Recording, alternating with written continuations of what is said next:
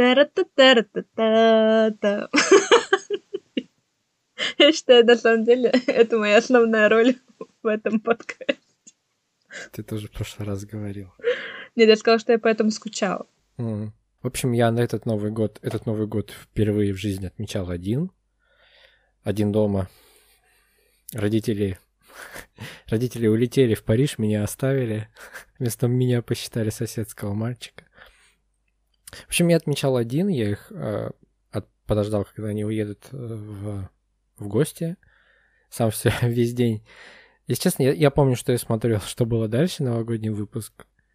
Как раз там он, он пару часов шел, вот я пару часов его смотрел. В принципе, больше ничем не занимался весь день 31 декабря. Вот они уехали. Я потом небольшой э, стол себе накрыл.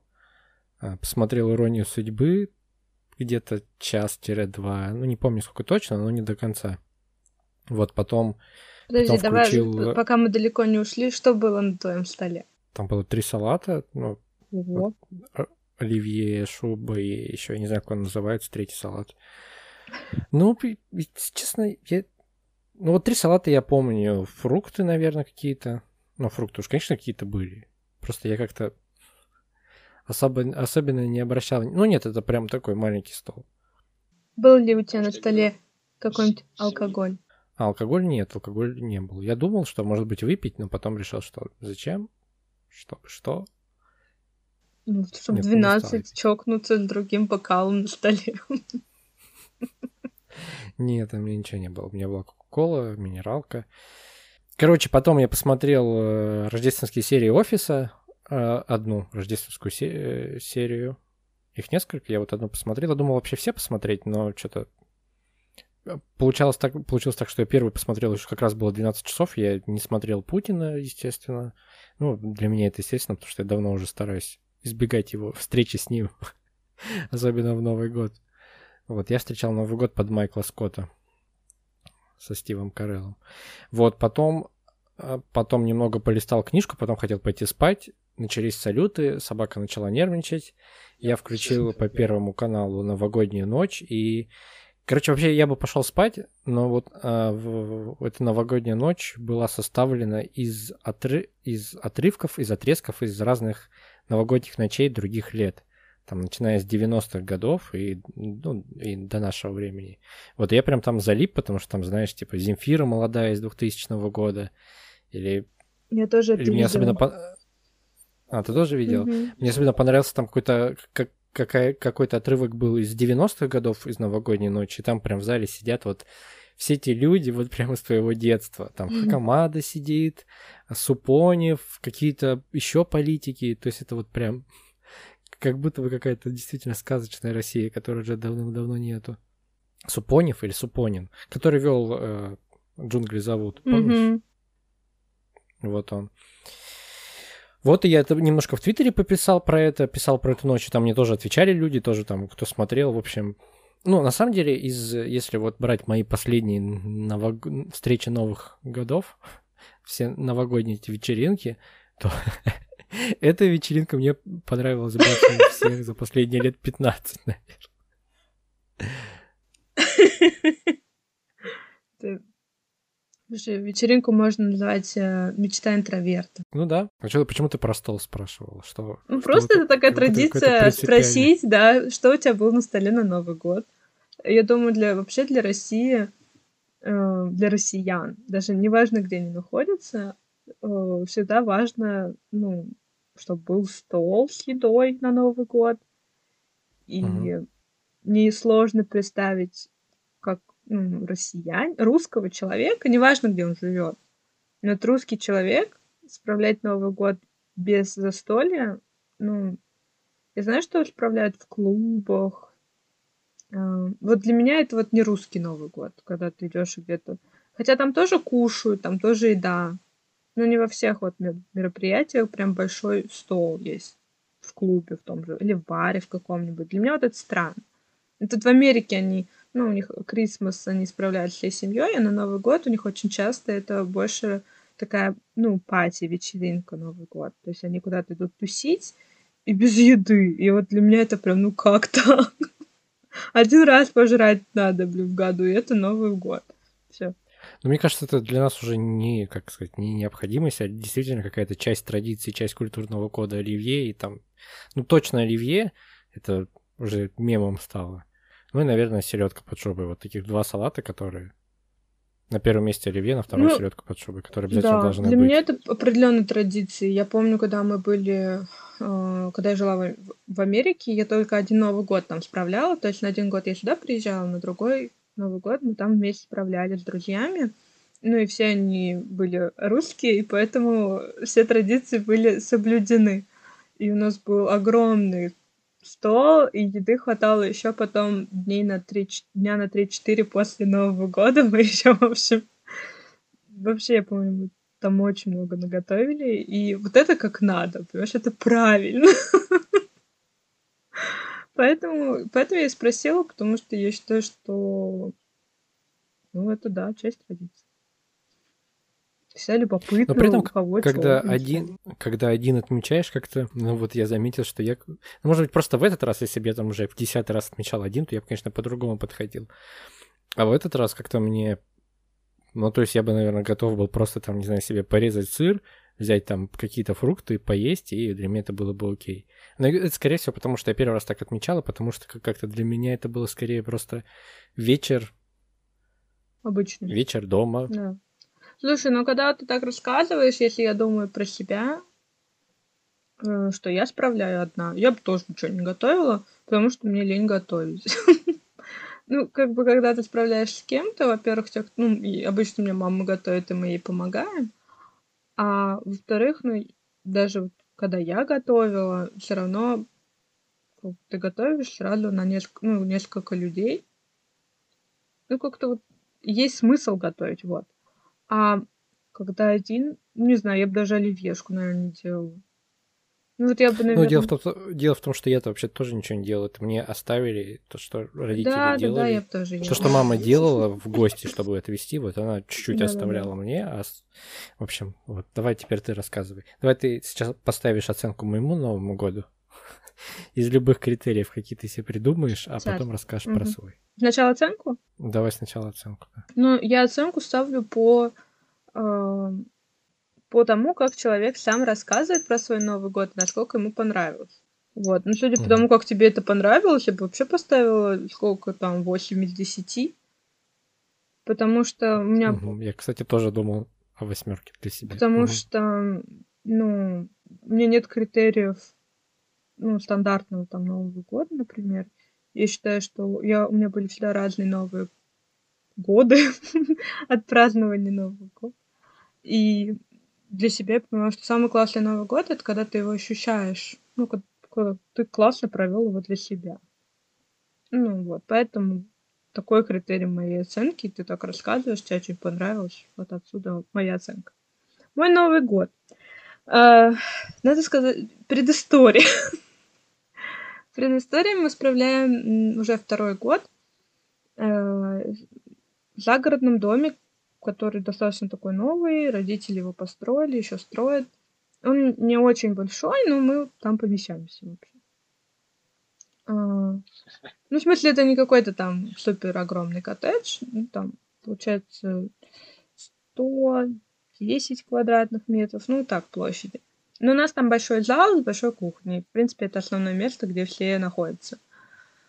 И мы справляем я, моя, моя семья, это мои родители, моя сестра с мужем, и у них двое детей. Ну и вообще, как бы, я очень люблю своих племянников, и я верю, что именно они задают такую атмосферу новогоднюю, когда-то вот это дарение подарков, вот это вот какое-то волшебство мы там им устраивали, кве- квест, Quest, э, поиск клада, ну, 31 числа. Вот, но так получилось, что до этого у моей сестры позвонил ей муж и сказал, что у него температура. Ну, и мы вообще все такие, блин, ну... До этого, в смысле, прям перед, перед новогодней ночью или... Да, он, он работал 30... Мы 30-го уже туда все уехали, и он работал 30-31, и он должен был приехать, по-моему, 30-го, что ли, 30-го, по-моему, должен был приехать. Ну, и он звонит и говорит, у меня типа 38 температура. Ну, мы вообще все расстроились. Я вообще, я весь Новый год и все это время новогоднее, я хожу как вода опущенная, стараюсь себя мотивировать и как-то находить прекрасное и наслаждаться всем этим временем.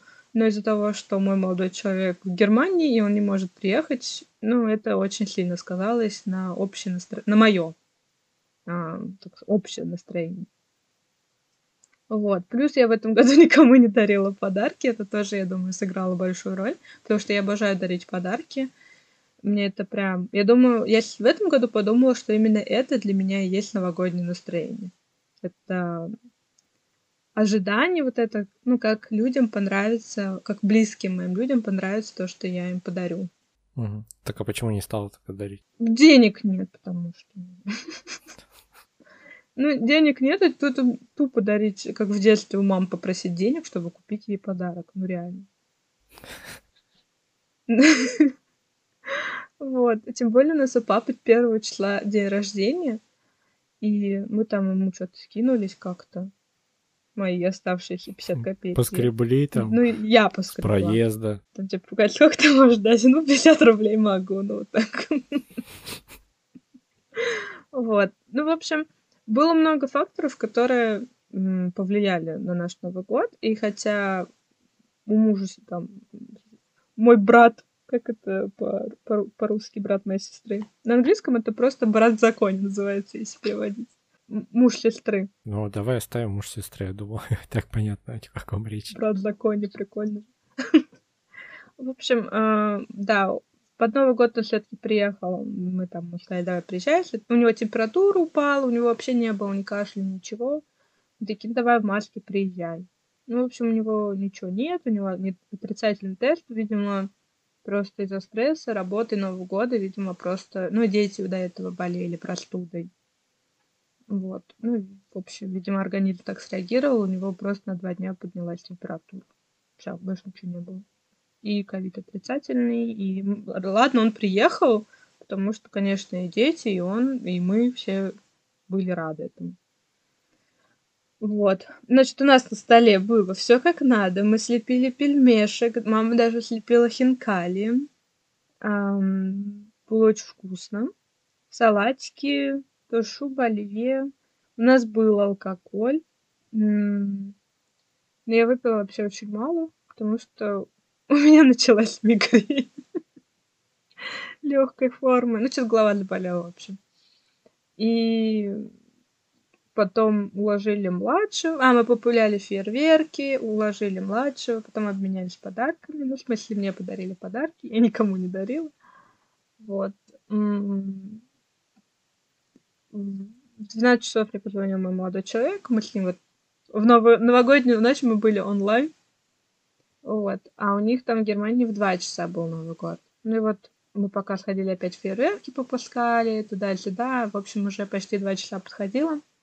Я его поздравила и спать легла. Прям спать легла и уснула? И да, Всё? я что, что, я уже, я, если честно, я пол, пол второго уже спал весь дом, кроме меня, я ждала двух часов, я просто сидела mm. там в Инстаграме или.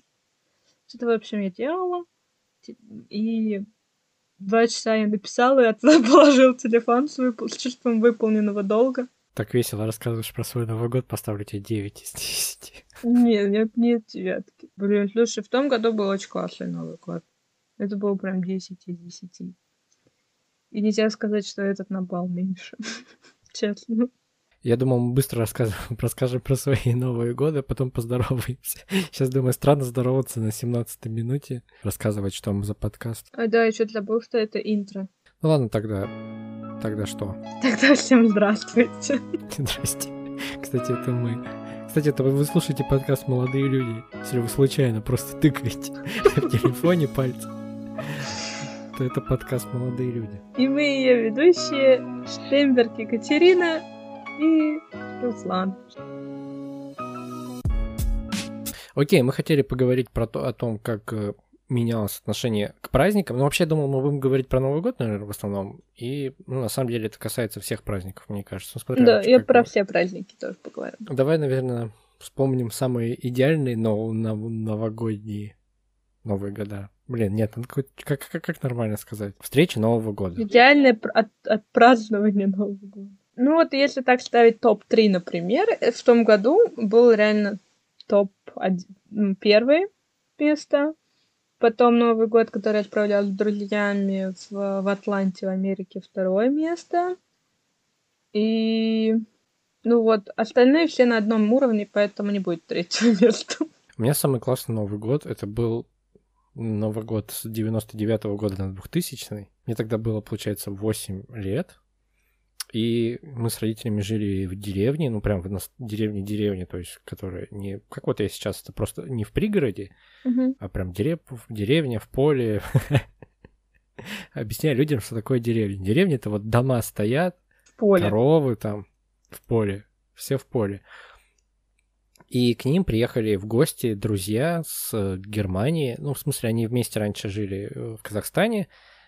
Потом, когда э, развалился Советский Союз, немцы уехали в Германию жить. Ну, это, наверное, все приблизительно слышали этот сюжет развития событий, этот сценарий развития событий. Вот. Они приехали к нам, и это было прям, знаешь, вот реально новогоднее чудо. Учи, учитывая, что это конец 90-х, но все равно 90-е года, еще они, ну, как бы мало игрушек, сладостей, всего. Они с собой все это привезли. Там шоколадки, какие-то подарки, одежду, пазлы. Я помню, первый раз вот я пазлы увидел тогда. Они подарили там несколько упаковок. Они привезли какие-то машинки, какие-то еще штуки. То есть это вот было прям такой, десант Дедов Морозов. И родители при этом, они и каждый день. Вот у нас были в гостях недолго гости, где-то, мне кажется, дня три на самом деле. Ну, может быть, где-то, может быть, максимум пять. Ну, по-моему, совсем недолго. Но каждый день у меня родители веселились, танцевали. Ну, то есть это была прям тусовка без, без, без конца. То есть они без поспят и все, и дальше тусуются все, все время. Тогда еще как раз э, еще у папы была камера такая с кассетами. Mm он все это снимал, они потом, знаешь, там навеселятся, естественно, там выпьют, навеселятся, кто-то кто ничего не помнит, на следующее утро смотрят, что происходило. Было. Вот, было очень здорово. Ну, слушай, если честно, после твоего рассказа я могу сказать, что на первое место я поставила все мои новогодние ночи в детстве. Ну, у меня в детстве почти каждая новогодняя ночь ну, была волшебной. Во-первых, долгое время я вообще не понимала, как коробка с подарками оказывается под елкой. В общем, у нас была такая фишка, что мы в 12 мы празднуем Новый год, нет подарков под елкой, мы уходим пулять эти... Мы тоже жили в деревне, в частном доме, мы уходим пулять эти фейерверки, возвращаемся, а тут коробка. При этом я как бы уже начала уже в взрослом возрасте отслеживать маму. Ну, то есть, где мама, как, ну, да, может быть, она зашла, может, она вышла позже всех. Но нет, все было вместе. В общем, для меня до сих пор загадка. Моя сестра говорит, что они там ставили коробку, и потом там в углу вообще, под, ну, елка как-то в углу стояла, и они так старались ее положить в угол, чтобы ее не было видно, эту коробку. Ну, типа, а потом просто перемещали ее. Ну, не знаю, в общем, для меня долго наверное, лет пять было просто волшебством, что коробка с подарками появляется. Вот, поэтому вот где-то все новогодние ночи до 12 лет, до тех пор, пока мы в Казань переехали. Потом там подроб, подростковая жизнь, ни один, ни один Новый год не нормальный. Вот, поэтому до 12 лет я его себе поставила их Я, кстати, тоже место. долго, я долго верил в, дед, в существование Деда Мороза, и меня даже не смущало то, что я некоторые подарки заранее находил до Нового года где-то в доме спрятанные. И такой, ну, блин, странно, почему он потом под елкой, как он там оказался. Дед Мороз заранее решил подготовиться, положить. Слушай, мне интересно, у меня племяннику 10 лет будет в этом году, в мае. Сейчас 9. И он, мне кажется, до сих пор верит в Деда Мороза, но моя сестра так делает, что два подарка ему дарит Дед Мороз, ему дает подарок, и от них подарок. Ну, от них всегда такой менее, ну, понятно, что они тратятся на основной подарок. Вот. И в этот раз э, мы сидим, и там какой-то трейлер русского фильма, и там дети такие, ну, и в этом трейлере кадр. Девочка такая, «А, я там, я расследую, что Дед Мороза не существует. И Миша, ну, так смотрит на телевизор, и, ну, и ей там отвечать, не говори так. Причем он так выдержал паузу, посмотрел на нее. Трейлер идет, ну то есть там уже нет ее на кадре, он так на меня смотрит. Не говори так. это было очень смешно. И мне интересно, он верит в это, потому что он понимает, что ему подарки дарят, и это удобно. Он отыгрывает эту роль. Да, да, да. Ну, либо правда. Но, если честно, его удивление, когда вот он это услышал в телевизоре, и как он сильно повернул головой там на нее посмотреть, типа, кто посмел это сказать? Может быть, он думает, что мы все верим, им идиоты. Не знаю. Но я хочу сказать, что вот, скорее всего, он долго еще верит. Я, наверное, в 9 лет тоже верил еще. Ну, я, кстати, насчет этого думал. Я бы своим детям, наверное, ничего не говорил про Деда Мороза. Ну, в смысле, я бы рассказал, что есть такая легенда. Но как бы дарил подарки от себя, и мне казалось... И мне просто кажется, что это на самом деле, ну, как бы... Можно же дарить... Можно из этого процесса сделать классную традицию, когда вы друг другу дарите подарки, там, 12 часов или с утра. Ну, как, понятно, что ребенок, наверное, спит. Ну, ладно, это не важно, эти тонкости. Но мне кажется, что можно делать традицию не из того, что какой-то загадочный чувак приносит подарки, из того, что вы друг другу их дарите.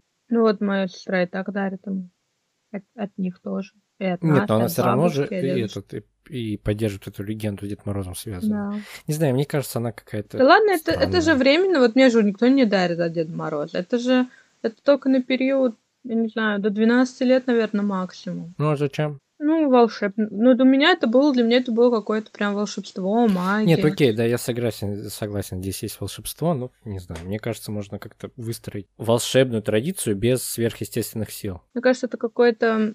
Ну, вот это же, ну, я не знаю, как в других семьях, но мы, например, и мне тоже рассказывали, что он там добрый Дедушка Мороз, да.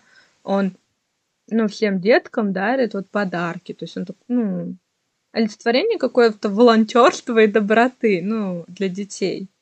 То есть я понимаю, что это не делает детей добрее, и уж тем более, как бы, понятно, что человечество это не спасает в общем плане, но мне кажется, все равно вот это какая-то, ну, такое Ну, доброе слушай, но с другой стороны, все в итоге узнают, что это обман. И типа Ну и чего? всю жизнь Ну, я живут я с когда- этим обманом. Да ладно, фигня все, блин. Люди, все люди всю жизнь верят там, кто-то в Бога, кто-то там в Аллаха, кто-то еще во что-то, кто во что верит. И кто-то в Дед Мороза. Ну, про то, что это какая-то вера, это какое-то такое внутреннее вдохновение, чудо и так далее. Поэтому, мне кажется, у меня не было шока точно, когда я там... У меня как-то все это нейтрально произошло, что там Дед Мороз есть, Дед Мороз нет. Ну и окей. А подарки продолжите дарить? Да. Ну ладно, хорошо. Принципиально ничего не изменилось. Ну да, на самом деле, как бы с этой новостью навряд ли что-то меняется.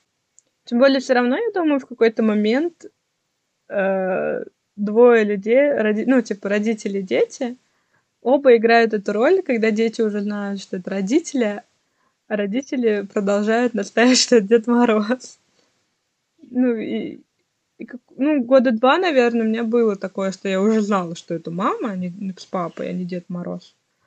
А, ну, не знаю, даже вот какое-то поддержание этой традиции тоже было все равно мило, и у меня это не вызывало никаких болезненных воспоминаний. Типа, о, нет, Дед Мороз. нет».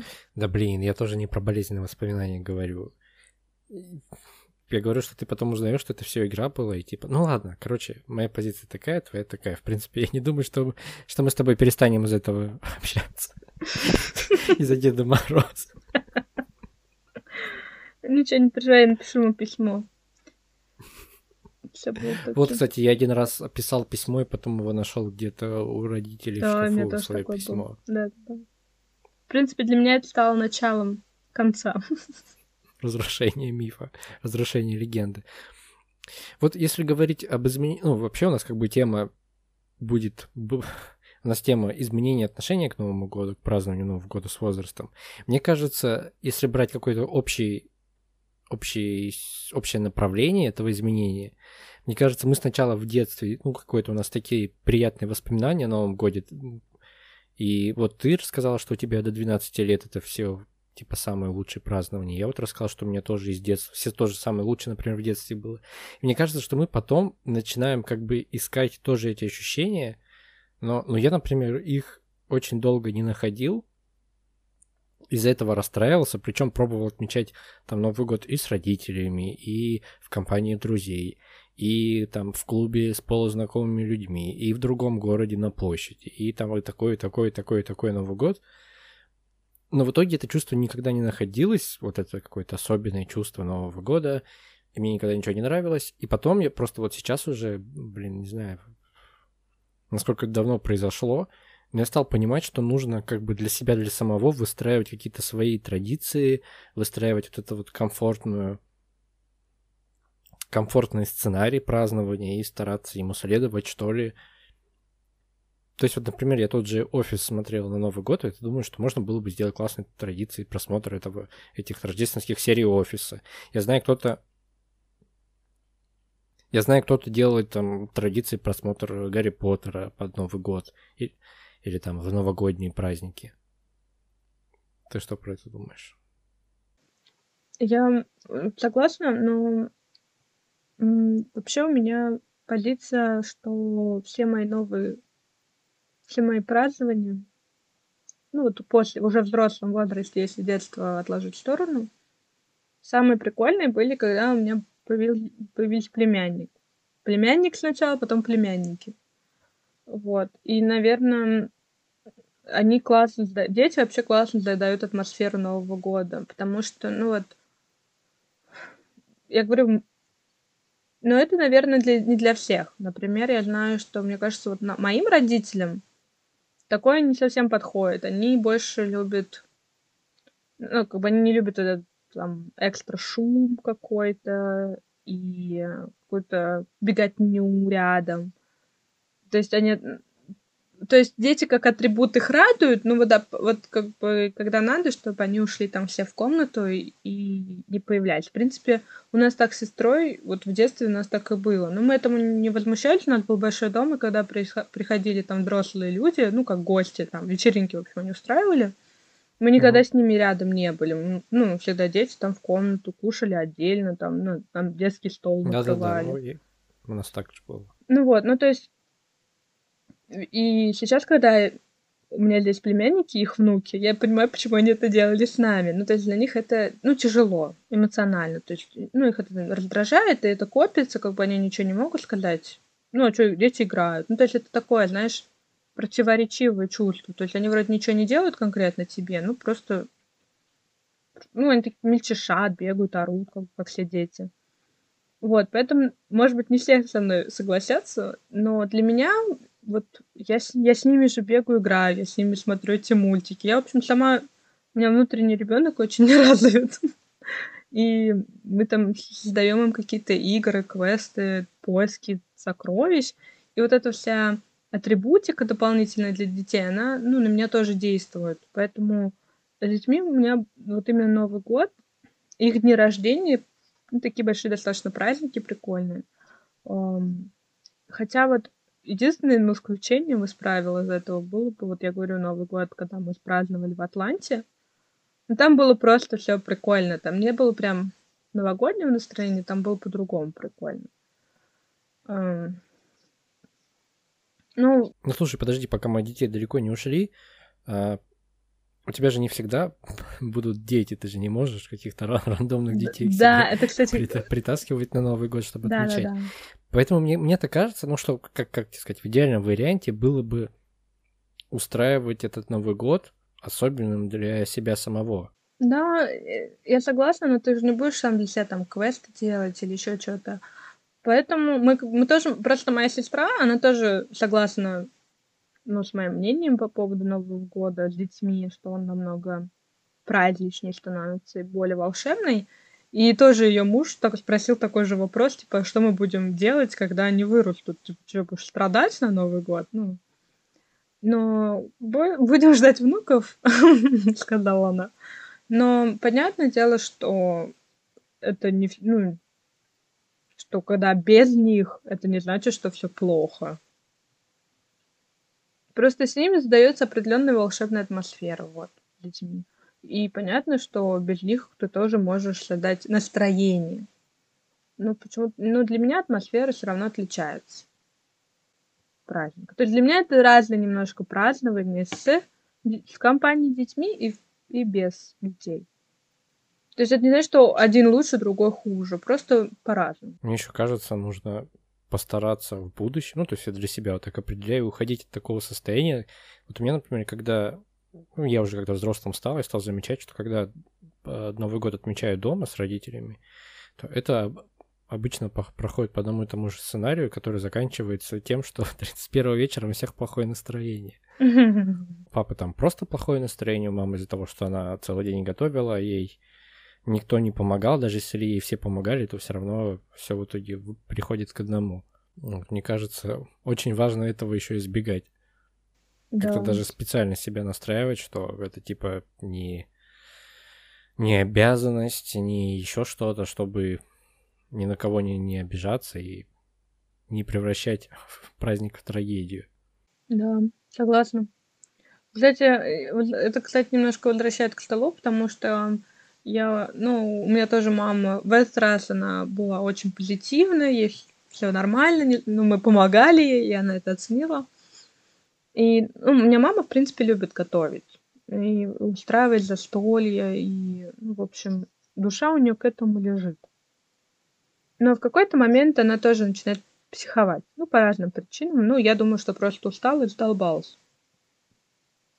Вот но как бы праздник продолжается, вроде никуда не денешься. Это, в общем, про праздники, не только про Новый год. И каждый раз я смотрю на нее, но она там устраивает папе большое застолье, там, ну, друзья приходят. Ну, вот мне, например, если гости от меня уйдут, ну, не прям объеты, ну, мне не стрёмно. То есть, если я приготовила что-то, ну и мало, ну, как бы, блин, ну, сорян. То есть, у меня нет почему-то такого вот как сказать, такой планки, что надо нак- накормить на убой этих людей всех, чтобы они вылезти с дивана не могли. Ну, то есть мама реально у меня бегает от стола, ну, на кухню, с кухни на стол, как бы пытается тоже с ними общаться, но реально как бы больше похоже на то, как она вот мечется из одной стороны в другую. Ну, это понятно, почему. Мы с тобой даже, по-моему, как-то уже обсуждали в подкасте или просто друг с другом в разговоре, что это все тянется из-за их детства, из-за их воспитания. Ну, поколенческая штука просто. Если раньше это отношения как, они росли в состоянии, не знаю, дефицита или еще чего-то, то есть там еда действительно была, имела какое-то символичное значение. А мы сейчас не живем в таких условиях. Ты думаешь, для них для, до сих пор это символично? Мне кажется, что моей маме просто это нравится. Вот. И потому что я думаю, что есть люди их возраста, которые небольшие фанаты там раздвигать большие столы. Просто я знаю, что у мамы есть потребность вот в этом коллективном общении, ну вот это людей собрать, друзей. Такое экстраверт с э, наклон, с кулинарными наклонностями. Вот. Ну, и к тому, что я всегда удивлялась, почему, ну, вот она тоже иногда там злится, и на самом деле никак этому уже не поможешь, ну, только подлизываться откровенно. Вот. Ну, мне не составляет это труда. Ну, лучше уж так, чем всем настроение портить. Вот. Но я для меня прям был с детства вопрос, ну, зачем вот так? Ну, то есть, я про то, что мы с тобой говорили про стол как про традицию, а сама я про себя думаю, что вот если у меня там была бы семья, муж, я и ребенок один, ну, я прям большой стол не делала. Ну, такое классическое застолье без каких-то наворотов. Роллы. Без превозмогания себя. Да, да. Плюс еще мне бы с этим минимальным э, набором еще бы и помогали. Как изменилось мое отношение к Новому году? Так что я поняла, что надо относиться к этому проще. Я помню, когда мне было 20 лет, я ожидала прям каких-то невероятных вечеринок, веселья, каких-то тоже, знаешь, наверное, какого-то волшебства. Но типа, взро... вот у меня было детское волшебство, а теперь будет взрослое волшебство, а облом, потому что взрослого волшебства не существует. Я еле сдерживалась, чтобы не материться в этом предложении. Вот. Но э, да, я прям помню, мы, я искала, там мы ходили с Дашей в клуб, с моей подругой в клуб ходили один раз, что с друзьями мы тоже с тобой праздновали один да, слушай, да-да-да, я вот очень здорово, что ты сказала, потому что я уже, похоже, об этом забыл у меня то же самое было, у меня то же самое было, знаешь, вот если ты там, ну, после 20 ты уже можешь спокойно отмечать э, не с родителями, а до этого возраста ты все равно уже отмеч, отмечаешь с родителями, но тебе уже с ними скучно, особенно если вы только своей семьей. И я помню, ты прям ждешь, когда ты вот вырастешь и будешь один там с друзьями. И я помню этот свой первый Новый год с семьей как раз, ой, семьей, с, с друзьями как раз с, мы с тобой там были, ну, с компанией мы вместе отмечали, где были мы с тобой. Я помню, что для меня это было прям, ну, вот сейчас будет вау, mm-hmm. а сейчас будет что-то невероятное. А в итоге получается, что, что ничего не произошло, мы просто приготовили огромный стол, поели и все, и как бы вот он Новый год. На самом деле у меня есть свое предположение, почему так вышло, потому что после этого Нового года я думала, что праздновать с друзьями это всегда вот так. Ну, то есть ну, вечное ожидание. Всю ночь ты ожидаешь какого-то фан, веселья, и его не получаешь, и ты разочаровываешься. И для меня и после совместного Нового года э, с компанией друзей у меня это было ну, твердое убеждение, что так оно и есть. А потом, я говорю, все равно я праздновала после этого Новый год с друзьями в другой компании, и там было совершенно по-другому.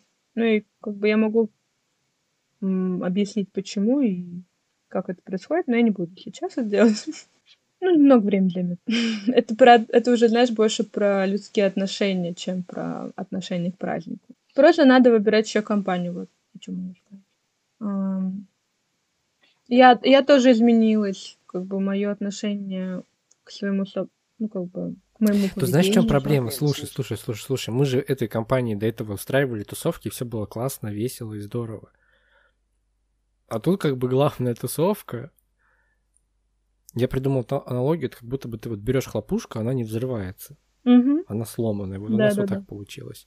Вот я говорю, просто непонятно, ты просто говоришь, э, выбирать компанию, выбирать людей нужно. Но просто когда у тебя с этими людьми все хорошо получается, все весело и здорово, а потом вдруг все не здорово и не весело, тогда это может еще обиднее. Да, нет, но я говорю, у меня, я еще думаю, ну, я изменилась все равно много лет, времени прошло, и... А, ты имеешь в виду изменилось к моменту, когда ты уже отмечала в какой-то совсем другой компании? Да, да, и угу. изменились мои взгляды на мое, ну, как себя вести, в общем, как я могу себя вести, насколько я могу быть собой, вот. Потому что про тот день рождения я могу сейчас признаться себе, что... День рождения? Ой, день, Новый, Новый год. год. На тот, на, на тот, да, на, на неудавшийся Новый год, я понимаю, что, ну, я не была сама собой, не была полностью расслаблена. Вот у меня вообще, в принципе, так прошло какое-то определенное количество лет с таким настроем. С какой-то маской, что ли, проще говоря. Именно поведенческой. Ну, то есть как-то влияет на мое поведение, на мом... ну и на то, как я боюсь там показаться нелепой, например. Раньше мне казалось, что я должна быть прям идеальной. Или показаться смешной, ну там. Это было типа, обидно или... Ну, не знаю, в общем. Раскрепощенной, насколько я могу быть, тогда я не была. В общем, слушай, если вот как-то это немножко подытожить, про Новый год получается, что у нас в детстве мы получаем это какое-то ощущение там волшебства и какого-то особенного праздника. Потом мы его теряем, когда уже у нас подростковый возраст старше. Потом мы ждем опять возвращения этого чувства уже э, возвращение этого чувства, если отмечать с друзьями. Но потом, когда отмечаем с друзьями, то вдруг разочаровываемся еще раз. Так получается. Ну, получается, да, я еще, знаешь, что хотела бы сказать, что в детстве наверное, мы, дос... ну, в каком-то возрасте у всех по-разному достигается пик идеала Нового года, наверное, и потом идет на убыль. Ну, то есть вот, вот, например, 13, 12, там, 14 лет. Я вообще не помню этот, но, эти праздники новогодние. Да, я помню этот, но, эти праздники новогодние. Да, я тоже, кстати. И мне кажется, это момент, когда идет на убыль. Ну, то есть вот это вот ну, волшебство, вот это новогоднее настроение, все идет на убыль. И тут, и тут, там тебе 17, и ты такой, о, ну надо, надо, типа, искать это настроение. То есть в 12-13 лет не было такого, что ты должен искать, ну, создавать, да, да, да. думать об этом настроении, да. И в детстве такого не было. Это все было автоматически. А сейчас, ну, и когда вот какой-то момент наступает, осознание, что Ой, есть такое понятие, как новогоднее настроение. Вообще вот в детстве никто про это... Дети в садике не говорят друг другу. Ну что, у тебя есть новогоднее настроение? Ну, то есть это даже не вопрос а, для ребенка. И вот это вот теряется, и потом, о, слушайте, ну раз я это потеряла, я должна это найти. И а, идут активные поиски. И получается какое-то ожидание, мы получаем появляется у нас какое-то ожидание от этого дня, от этой ночи. И я думаю, после того, как пару раз эти ожидания оказались неприятной реальностью, опять же меняется отношение к этому дню. То есть ты уже такой понимаешь, что не надо ждать каких-то вообще непонятных вещей, и что это новогоднее настроение. Вот для меня я четко осознала в этом году, что для меня это обязательно, э, когда я дарю подарки. Для кого-то может быть обязательно мандарины, или кого-то обязательно оливье. Ну, я просто помню, что 31-го я сначала подумала, что виновен во всем, виновна во всем отсутствие моего молодого человека. Но я только подумала, блин, ну, как бы... Ну да, и потом я поняла, что отсутствие подарков... Ты, как бы, ты как бы подумала, ну до этого же мне его не было 28 лет. Да. Ну, почти. Ну, ну, как бы у меня до этого и новогодний Ночи тоже были не очень.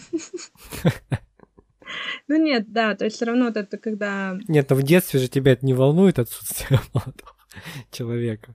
Ну да. Ну вот, да, то есть в детстве это больше когда получить подарок, а для, а для взрослого мне очень приятно дарить. Ну, я прям, я прям кайфую. Вот ходить за подарками, выбирать. Вот это предвкушение, как человек отреагирует, обнимашки угу. после того, как ты подарил. Ну, то есть... Вот да, это классное чувство. Вот для меня я решила в этом году. 28 лет я поняла, что для меня новогоднее настроение — это покупка подарков. Мне еще кажется, знаешь, что можно, может, не стоит возлагать, ну, как бы, все надежды или упихнуть все в один день. Ну, то есть, ну, как бы, можно праздновать Новый год неделю, Две недели. Ну, то есть не обязательно там всего, знаешь, в новогоднюю ночь, вот именно с 31 на 1 отметить и с семьей, и с друзьями, запустить все фейерверки, съесть все салаты, посмотреть там все иронии судьбы по телевизору. Возможно, стоит немножко это все растянуть, как-то в спокойном темпе, не знаю, начать в декабре. Закончить в феврале. Да-да-да, выстраивать это, эту особую какую-то атмосферу, этот вайп особенный дома, у себя в голове. Слушай, ну, классная, конечно, идея, но это все равно, наверное, тоже немного утомительно, может быть. Ну да, при этом нужно вот этот, баланс соблюдать без... Тем более, я хочу сказать... Без особого ущерба самому себе. Да, ну и тем более, вот я хочу сказать, что у меня на работе люди работали до 30-го. Муж моей сестры вообще 31 числа работал. Ну, то есть у некоторых реально нет возможности до 30-31 как-то перейти в режим полного отдыха. Мне кажется, если только самому, вот я говорю, вот, знаешь, типа выбор подарков, какие-то выбор елочных игрушек. Ну да, конечно, так я это имею в виду, не что-то, не какие-то великие дела, не каждый, каждый вечер закатывать вечеринки. Да, да, тогда да. Ладно, давай попрощаемся. Всем пока, это был подкаст «Молодые люди», второй сезон. С Новым годом! Это была Катя Штейнберг. Всем пока.